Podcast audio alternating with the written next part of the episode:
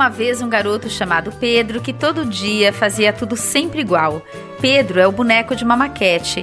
A maquete é uma cidade onde o trem passa sempre à mesma hora, o realejo tira sempre a mesma sorte e a flor amarela é entregue sempre para a mesma moça. A maquete é o cenário de A Linha, filme em realidade virtual que ganhou o prêmio de melhor experiência no Festival de Veneza e que estreou no Brasil na 43ª Mostra. A linha foi dirigido por Ricardo Laganaro, que trabalhou na O2 Filmes, criou a experiência de entrada para o Museu do Amanhã, clipes e vídeos 360 graus e dirigiu o documentário Step to the Line, também em VR. Laganaro, bem ao contrário de Pedro, o personagem principal de A Linha, vive fazendo tudo diferente. Ou pelo menos, vive tentando entender o que há além da linha, ou melhor, o que há além do retângulo das telas. Neste episódio do podcast da Mostra, eu, Ana Paula Souza, converso com o Ricardo, que é a pessoa que mais entende de realidade virtual no Brasil. E o Laganaro, quando chegou aqui, perguntou para mim: Você fez a linha? Eu, oi? Você fez a linha? Eu, ah, eu vi a linha. Eu não vi, eu fiz? Eu, é, eu acho que a gente tem que inventar e acostumar com um verbo novo, né? Porque não é só ver, né? Você participa da experiência, você tá dentro ali, você se mexe ali, você interage e você também vê, mas você não só vê, né? Ricardo, acho que seria legal a gente explicar para as pessoas o que é essa experiência em realidade virtual, essa experiência também narrativa, que a linha é totalmente narrativa. Então vamos lá, tentar explicar sem dar muito spoiler, mas né, para contar um pouco de uma forma mais concreta. A linha é uma história de amor, é uma narrativa que conta a história em dois personagens que vivem numa maquete, que é São Paulo na década de 40. E é uma história que fala sobre rotina, sobre mudança, sobre medo de mudança e sobre memórias, né? Então, quando você começa a experiência, tem um álbum de fotos que quando você abre ele não tem as fotos ali, todas elas foram arrancadas e o locutor ou a locutora, depende de quem você ouve, falam de que tem memórias que não cabem numa foto, tem memórias que são maiores do que isso. E aí você é convidado magicamente a conhecer essa maquete e ela tem alguns botões de controle bem simples, bem orgânicos, como são uh, alavancas de fliperama ou manivelas ou mesmo botões simples que você só aperta para fazer essa maquete ganhar vida. E fazendo isso, você vai se acostumando e aprendendo a fazer essa, essa rotina do Pedro, que é o entregador de jornal, chegar até o outro lado da cidade. Ele sai da 9 de julho, cruza o centro, o Parque da Luz, chega no Jaçanã, que é onde mora a Rosa, que é a florista, para deixar a flor para ela e fugir antes dela sair para pegar a flor, porque ele tem medo de enfrentar isso. E aí, aos poucos, a história vai mudando. Né? Acontece alguns incidentes que fazem ele ter que sair do trilho, ela sair do trilho e você, como espectador, também sair do trilho. E aí que entra muito essa história de não é só ver. Você começa a ter dúvidas, você começa a ter que também pensar o que, que você vai fazer para a história andar e ir para frente e você tentar ajudar os personagens. Né? Como eu te contei, eu fui segurada ali, amparada várias vezes pela equipe que estava no Cine Sesc. Acho que eu estava saindo bastante da linha. Que bom. e foi a primeira vez, Ricardo, que eu fiz Boa. uma experiência interativa. Então eu já tinha visto outros VRs. Sim. É, mas eu nunca tinha agido num VR. Sim. Qual que foi o seu propósito ao fazer isso? E também o quão difícil é fazer isso? Eu fiquei achando que é muito difícil. É uma outra lógica, né? Eu acho que falando do propósito primeiro, antes de vir para a Árvore, né, que é a empresa que agora eu sou sócio, que a gente está focado só em narrativas imersivas, experiências imersivas também, é, eu estava no O2 e eu fiz muitos filmes 360, que aí realmente você senta numa cadeira e só roda para ver paradinho, quietinho, só olhando, escolhendo para onde olha, que é incrível e pode ser incrível para vários tipos de conteúdo. Mas como a gente vê, estuda muito e eu viajo muito e, e vou em congressos e vejo o que, o que é que a gente, como a gente explora a realidade virtual de uma maneira que é só dela, é, a gente foi entendendo que quando você pode ter um, uma agência e você pode interferir naquele mundo, a sensação de presença aumenta, né? a imersão por si só não garante a sensação de presença. E isso é um engano que muitas vezes quem começa a trabalhar ou pensar em realidade virtual pensa. Não é porque você está envolto no filme que você sente que você está ali. E a gente vê isso muito acontecendo bem nos jogos. E as pessoas já imaginam, quando falam em realidade virtual, em jogo, né? Quando é interativo. E a, e a gente viu que sabe que o potencial é muito além disso. E eu, como contador de história, vindo do cinema, falei, pô, eu acho que tem um espaço grande aí que não está muito explorado, que é como usar essa interatividade como ferramenta narrativa. Né? Como fazer você agir e ter que fazer algumas pequenas ações para a história andar para frente que façam você se emocionar de uma forma que é compatível com o que está acontecendo na narrativa. E isso é uma coisa que as pessoas não esperam ainda. Né? E, e eu acho que o Alinha tem muito essa ideia de ser uma experiência de entrada para quem nunca experimentou realidade virtual interativa, tirando o preconceito de que é uma coisa só para quem gosta de jogo ou de tecnologia, mas para quem gosta de boa história e de um jeito novo de curtir uma boa história, né? Bom, para quem está nos ouvindo, vale a pena dizer que os movimentos do Pedro, que é o protagonista, várias vezes dependem realmente de uma ação nossa, né? Sim. Eu tenho uma curiosidade, Ricardo. Você pensou numa história que pudesse se adaptar à experiência do VR que você queria realizar e que servisse às possibilidades tecnológicas que você queria testar? Ou tinha uma história que você queria contar e você buscou um formato para essa história? Nesse caso específico, foi mais a, a primeira parte. Assim, a gente falou, a gente quer contar uma história, uma boa história. A gente quer fazer as pessoas interagirem e entenderem que elas podem interagir de uma forma que não é um jogo. E a gente quer fazer uma história que seja universal para todo mundo, que todo mundo se relacione.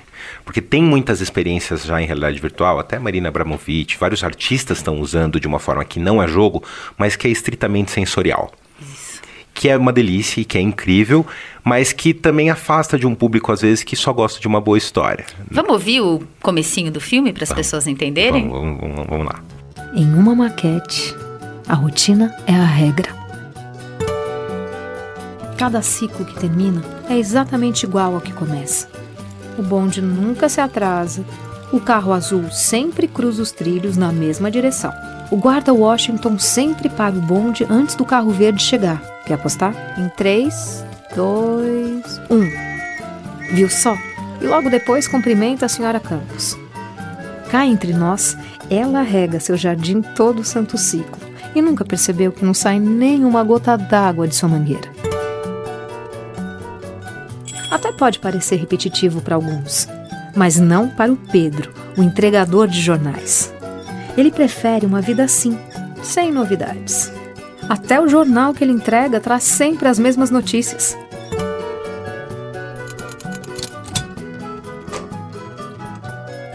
Orgulhoso de suas pernas articuladas, Pedro é o único boneco que pode percorrer a maquete inteira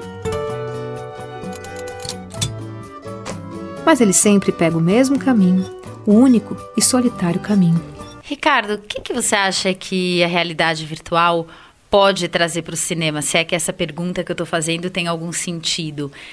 A realidade virtual tende a mudar também a nossa relação com os filmes. Fico pensando em algo que eu não domino, mas só jogando aqui para a gente pensar é, a tecnologia ela muda também os filmes, né? Se a gente for lá para o comecinho, claro. a chegada do som muda tudo, né? Sim. É, o VR vai ter esse papel no cinema? Eu acho que ele vai ajudar a descobrir um outro tipo de cinema, que não, lógico que nenhum formato que chega acaba com o outro, né? E para alguns tipos de história e muitas das boas histórias nunca vai ser algo melhor do que o cinema. A tela retangular é mágica e vai continuar contando histórias lindas do jeito dela. Mas para mim, o que o VR traz para o cinema, que a gente precisa e pode estudar, e que eu acho muito instigante, a gente já fez uma linha, é trazer o corpo de volta. Né? Quando a gente vê um filme, a gente esquece que tem um corpo. A gente fica duas horas ali, três horas, doze horas se for um filme experimental, com o corpo absolutamente parado e a gente só está olhando e ouvindo alguma coisa, né? E a gente, e no mundo que a gente está hoje com essa profusão de telas, cada vez mais a gente fica ali meio só olhando para uma tela, olhando para uma tela, olhando para uma tela. Quando você fala em realidade virtual, às vezes as pessoas que nunca trabalharam, nunca usaram, ficam pensando que é justamente isso que vai acontecer numa, numa ainda amplificado, né? Que você tá com um óculos no rosto e é estranho e tal. Trabalhando e pesquisando esse lado, principalmente da interatividade, a gente vê que é o contrário. Né? Depois de 15 anos trabalhando com audiovisual, pela primeira vez eu tive que parar para pensar no meu corpo para começar. E eu tive que pensar no corpo do usuário para começar. Você está de pé ou você está sentado? Você está olhando só para frente, você vai olhar 360 graus. Você vai mudar de plano, você vai do pé, vai para o agachado e para o sentado. Você... E isso é uma coisa que o cinema não, não faz. E essa dificuldade da gente olhar para um lado ou se mover quando precisa causa até um certo estranhamento no início de a linha, que depois, conforme a gente vai se envolvendo com aquilo, a gente aprende, né? Então é um, realmente é o nosso né? corpo que aprende a se mover naquela maquete. É, tem uma coisa que é como é uma história sobre construção e acomodação de rotina, tem isso, né? O primeiro ciclo que você faz do dia, você está aprendendo. Uhum. No segundo, você se acostuma e você acha que está sabendo e é bom e é confortável, e aí vem um incidente. E aí você vai ter que mudar completamente a lógica que você aprendeu e que você achou que você estava dominando, e você vai ter que se fisicamente se movimentar para descobrir, e é o pior momento para o Pedro também. E você vai viver um momento que é mais difícil, que é mais estranho, e você tem que interagir com ele de uma forma diferente, né, do que você tinha aprendido. Uma última pergunta que eu queria te fazer é que há alguns anos a gente ouvia falar de pessoas que passavam mal vendo realidade virtual. Queria saber se isso é uma lenda ou se isso era só no começo mesmo, quando se fazia isso de outra forma, talvez menos avançada.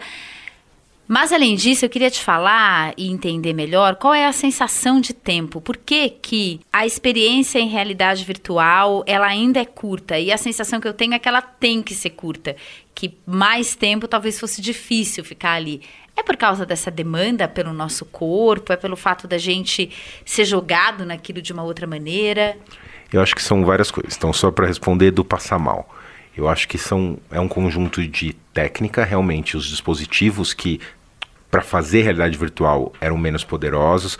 E tem uma série de coisas técnicas que eu não vou entrar aqui que fazem você se sentir mal fazendo realidade virtual se elas não são feitas direitas, direito. Uhum. E aí tem uma coisa também do lado do criador, né? Se o criador não estuda e não entende as questões técnicas, não pelo tecnicismo, mas para fazer direito, quem vai fazer vai passar, vai passar mal mesmo. Então hoje ah. a gente já tem gente que estuda e faz VR há muito mais tempo e já sabe evitar tudo que faz alguém passar mal. E ao mesmo tempo, os dispositivos técnicos, os programas já estão melhorando a ponto de evitar que essas coisas aconteçam. Então, mais e mais as experiências vão, vão, vão ser lisas, como a linha que você não sente nada fazendo de passar mal. E aí a segunda parte. Era o tempo. O tempo. A duração. Eu acho que aí vem uma coisa de. Tem também vários, vários aspectos. O primeiro é que é difícil exibir VR. Então, se eu faço uma experiência de uma hora em um óculos, em um dia, oito pessoas vão ver, dez pessoas vão ver. Então você precisa fazer experiências mais curtas para aumentar o fluxo. Primeiro.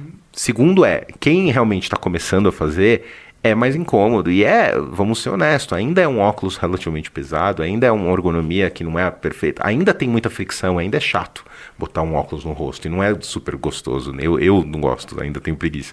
Então, para um público que está começando a fazer, acho que essa duração de no máximo 15 a 20 minutos é mais recomendado. E tem algumas, por exemplo, tem alguns cinemas, eu estava agora em Taiwan, tem um cinema 360 lá que tem sessões de uma hora, mas entre com três ou quatro curtas, só que entre cada curta eles você tira o óculos por três minutos, dá uma arejada e bota de novo e continua. E vai bem, está funcionando super bem para o público. Então até para se exibir está se descobrindo a forma de fazer direito e eu acho que com o tempo, com os, os, os, óculos ficando mais leves, mais confortáveis, a duração vai aumentar naturalmente. E legal que os festivais de cinema abriram essa porta, né, para o é VR. muito importante, porque enquanto não tem esse endosso de uma forma de arte mais estabelecida e mais sólida como o cinema, para que as pessoas entendam isso dessa forma, as pessoas ficam achando que é só uma tecnologia, só um gimmick, é só um brinquedo, né, assim, de, de uhum. geeks.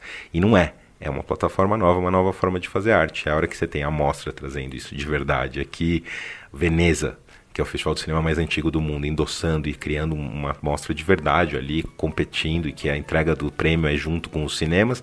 Todo mundo que tinha preconceito começa a falar: meu, acho que talvez a gente esteja errado, né? Vamos uhum. olhar isso com outro, outros olhos. Então precisa.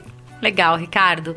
Bom, a gente ouviu aqui no podcast da Mostra o Ricardo Laganaro, que acabou de ganhar há dois meses, um mês e pouco, o prêmio de melhor experiência VR no Festival de Veneza que apresentou na mostra a experiência A Linha. Obrigada, Ricardo. Obrigado a vocês, um prazer.